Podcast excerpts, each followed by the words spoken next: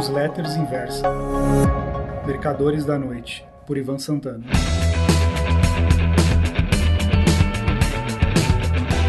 No final do primeiro semestre deste ano, ou no início do segundo, deverá ser votada na Câmara dos Deputados e no Senado Federal a PEC da Previdência. Para que seja aprovada, serão necessários três quintos dos votos de deputados e senadores, mais precisamente 308 e 41. Durante os próximos meses, a não ser que aconteça algum imprevisto, o mercado financeiro ficará antenado nos trâmites da PEC nas duas casas do Congresso. Ah, antes que eu me esqueça, haverá dois mata-matas em cada plenário. Como qualquer pessoa que pense pragmaticamente, torcerei para que a alteração constitucional se materialize. Caso contrário, o Brasil quebra. O Caixa do Tesouro não aguenta o déficit previdenciário. Para minha pessoa, Ivan Santana, assim como a de minha mulher, a reforma da Previdência é uma covardia. Estamos casados há 40 anos e sempre acreditávamos que o primeiro que morresse herdaria a pensão do outro, como acontece nos termos da legislação atual. Vamos aos números, fica mais fácil explicar. Ganho do INSS aproximadamente 4 mil reais por mês. Ela, 5 mil. Com o fator previdenciário, quase sempre essa aposentadoria é reajustada anualmente um pouco abaixo da inflação. O mesmo não acontece com o plano de saúde, que trabalha com a lógica fria dos negócios. Quanto mais velho, mais consultas, exames, procedimentos e etc.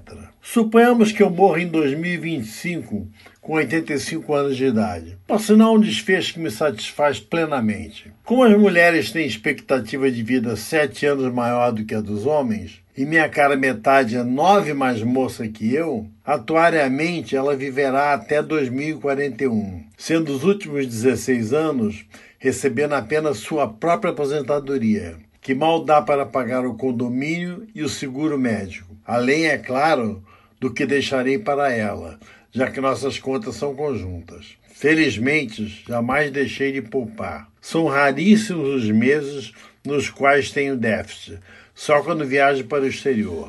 Espero que a madame aqui não cometa a asneira de viver até os 100, 105 anos. Pois bem, o atual projeto de reforma da Previdência não é um dos meus sonhos. Gostaria que a Constituição fosse atropelada na marra e, com ela, extintos absurdos adquiridos pelas chamadas cláusulas pétreas.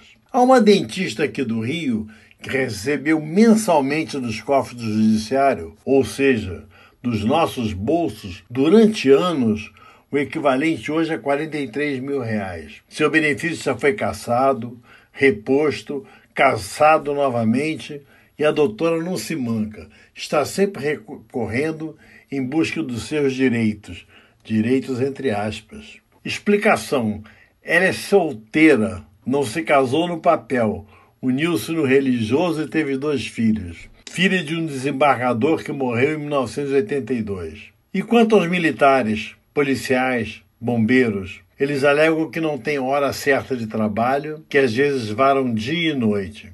Agora mesmo, a gente viu em Brumadinho os socorristas rastejando na lama após o rompimento da barragem da Vale. Tudo bem, chafurdar meio aos mortos é estressante. Mas como todos têm cargo vitalício e aposentadoria com ganho integral, não sofre o estresse maior do trabalhador da iniciativa privada, que é o medo de perder o emprego e não encontrar outro.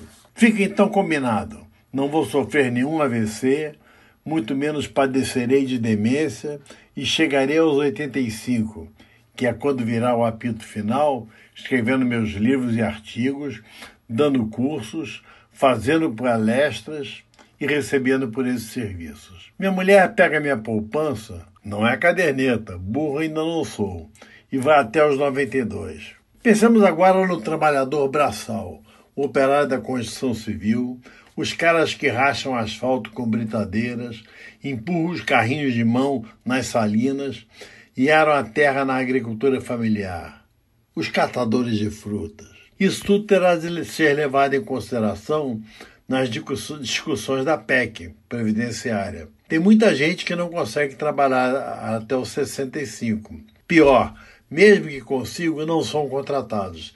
Tem sempre um jovem com mais físico, saúde e disposição para o seu lugar. Por causa do egoísmo de certas categorias, não por coincidência, justamente aquelas que fazem as leis, garantem sua observância, garantem mesmo, e julgam sua inobservância, julgam mesmo, erigimos pedra por pedra esse déficit colossal nas contas públicas. Apesar de todas essas incongruências, tenho profunda convicção de que a PEC tem de ser aprovada.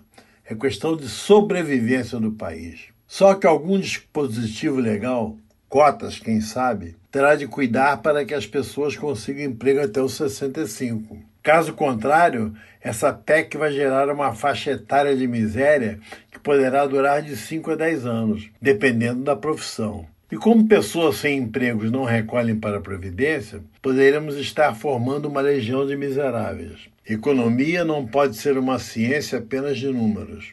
O lado social é importante e tem de ser levado em conta. Caso contrário, eles, vocês sabem de quem eu estou falando, voltam. Caríssimo leitor, se você foi sensato, deve estar acumulando algum tipo de investimento para ter uma velhice tranquila. Agora, terá de engordar essa poupança todos os meses para a hipótese de que não consiga emprego entre os, digamos, 50 e 65 anos. Essa reforma, dependendo de seus termos, vai atingir cada pessoa de uma maneira diferente. Como escrevi acima, se o destino colaborar, meu problema aparentemente está resolvido. Meus 65, idade mínima da PEC, já se foram há anos. Para minha sorte, Nunca fui seduzido por essa ideia de ficar sem nada para fazer, muito menos ver novelas da Globo ou jogar dominó com os outros velhinhos. Por sorte, vivo de inspiração. Não preciso quebrar pedras, nem arar a terra ou catar cocos para sobreviver. Que a dentista faça bom proveito do dinheiro que recebeu dos cofres públicos por causa da distorção do espírito de uma lei. Só gostaria que ela lembrasse todos os dias que não o mereceu.